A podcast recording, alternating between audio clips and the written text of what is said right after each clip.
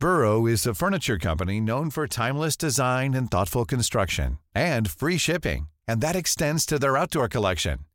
Their outdoor furniture is built to withstand the elements, featuring rust-proof stainless steel hardware, weather-ready teak, and quick-dry foam cushions. For Memorial Day, get 15% off your Burrow purchase at burrow.com slash ACAST and up to 25% off outdoor. That's up to 25% off outdoor furniture at burrow.com slash ACAST. When you're ready to pop the question, the last thing you want to do is second-guess the ring. At BlueNile.com, you can design a one-of-a-kind ring with the ease and convenience of shopping online. Choose your diamond and setting. When you find the one, you'll get it delivered right to your door. Go to Bluenile.com and use promo code LISTEN to get $50 off your purchase of $500 or more. That's code LISTEN at Bluenile.com for $50 off your purchase. Bluenile.com code LISTEN. I'm Sandra, and I'm just the professional your small business was looking for. But you didn't hire me because you didn't use LinkedIn jobs. LinkedIn has professionals you can't find anywhere else, including those who aren't actively looking for a new job but might be open to the perfect role, like me. In a given month, over 70% of LinkedIn users don't visit other leading job sites. So if you're not looking on LinkedIn, you'll miss out on great candidates like Sandra. Start hiring professionals like a professional. Post your free job on linkedin.com/people slash people today. Bonjour et bienvenue sur ce nouvel épisode de La politique en mieux. Aujourd'hui, on va revenir sur la polémique pathétique du moment avant que le nouveau Zelda m'absorbe le cerveau. Le refus de certains footballeurs de porter un maillot affichant la lutte contre l'homophobie. Petit retour sur les faits pour ceux qui ont déjà le cerveau absorbé par le nouveau Zelda. Pour la 35e journée du championnat de football, Ligue 1 et Ligue 2, la Ligue a décidé de faire porter un maillot floqué du drapeau arc-en-ciel aux joueurs. Plusieurs joueurs, environ 5 d'après mes calculs, de trois équipes différentes, ont refusé de le porter en mettant en avant leurs convictions religieuses qui, apparemment, font que le créateur de l'univers visible et invisible contenant des centaines de milliards d'étoiles et trous noirs prendrait très à cœur qu'une espèce de grand singe installé sur une toute petite planète, tout ce qu'il y a de plus banal, évite absolument de se stimuler la prostate. Le grand architecte de toute chose tiendrait absolument à ce que les adeptes du ballon rond ne se posent donc pas au fait que l'homosexualité est encore passible de la peine de mort dans 12 pays dans le monde et réprimée dans environ 70 et que l'homophobie soit donc toujours la discrimination la plus présente dans le football français. Une étude commanditée en 2013 avait effectivement démontré que sur 121 joueurs interrogés, 41% déclaraient avoir une attitude négative ou très négative envers les homosexuels. Ça fait beaucoup là, non? Donc ces joueurs se cachent derrière leur vision du sacré pour justifier leur homophobie.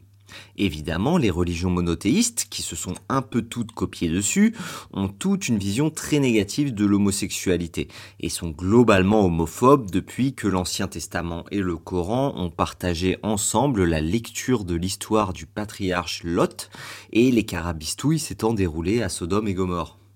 Le sacré étant par essence impossible à interroger trop en détail sans tomber dans le blasphème, il est souvent très utile pour déguiser les pires opinions possibles derrière une fallacieuse justification morale que personne n'aurait le droit de questionner ou opposer en parlant souvent de respect des convictions religieuses, le terme respect étant en réalité juste une interdiction de blasphémer.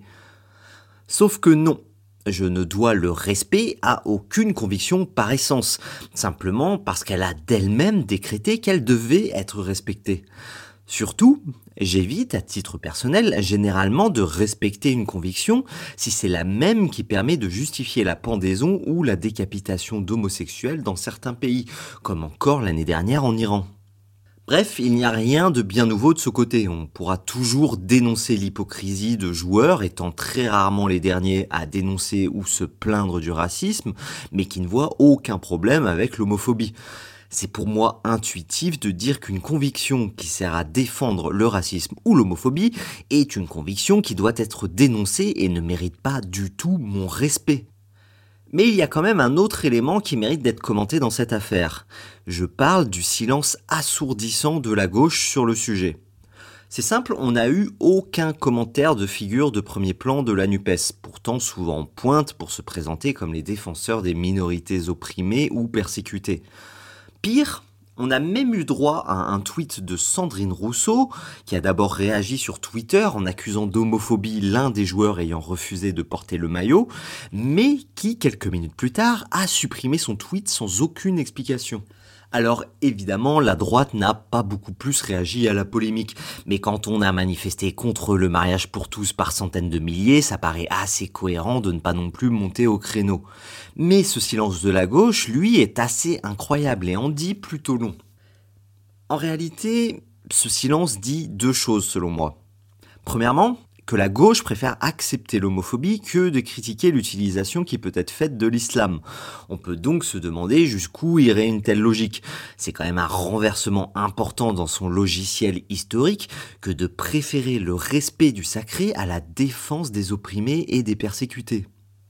Deuxième point, son silence nous dit intuitivement des choses plutôt graves et dangereuses pour la conception qu'elle a de la société puisque ce silence nous dit qu'en gros c'est normal que la religion soit homophobe.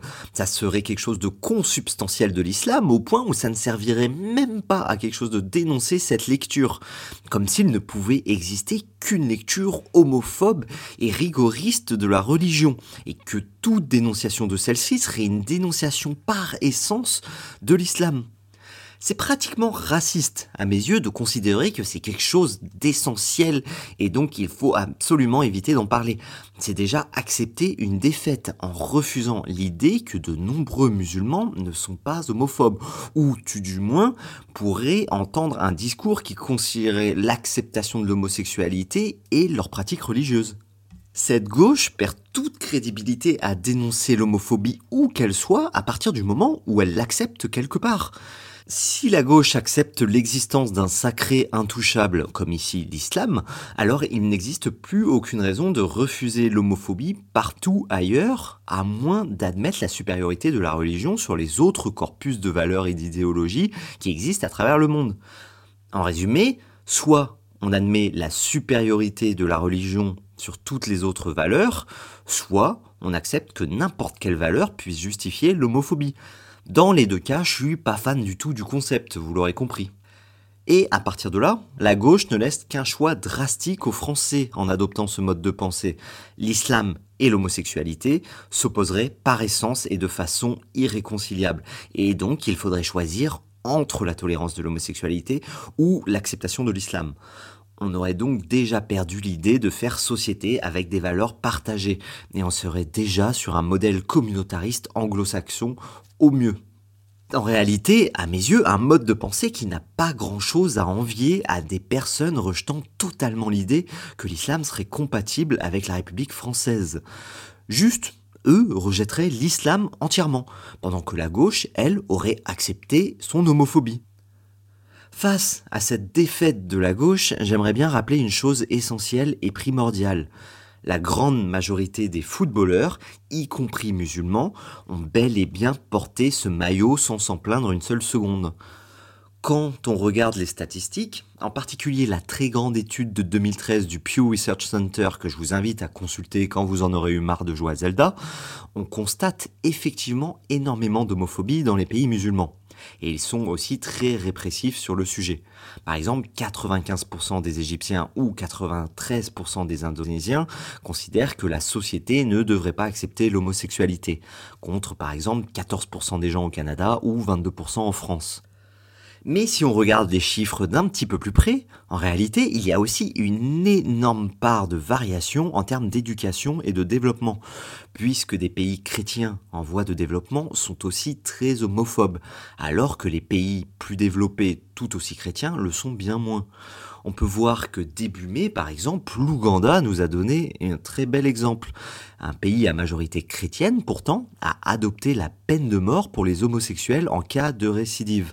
Ça fait très cher l'orgasme prostatique. Bref, la gauche tombe dans ses pires travers en refusant de voir une réalité simple et claire qui est que l'homophobie est très répandue aujourd'hui dans le monde musulman et que ce n'est pas appelé à retirer le passeport de tous les Français musulmans que d'être capable de dénoncer cette homophobie et de la combattre. Si sa défense des opprimés était sincère, elle devrait toujours passer avant la défense des dogmes. C'est facile de défendre une cause quand elle permet d'avoir le beau rôle, mais c'est quand on prend un risque en la défendant, par exemple de se faire taxer d'islamophobie, qu'on prouve à quel point on y croit sincèrement. Cette gauche semble déjà avoir accepté en réalité l'idée que la société française doit être un simple grand marché dans lequel des communautés juxtaposées mais distinctes devraient vivre chacune avec leur mode de pensée et leurs croyances en se tolérant qu'aussi longtemps qu'elles ne se mélangent pas et qu'on confronterait pas leur vision du monde.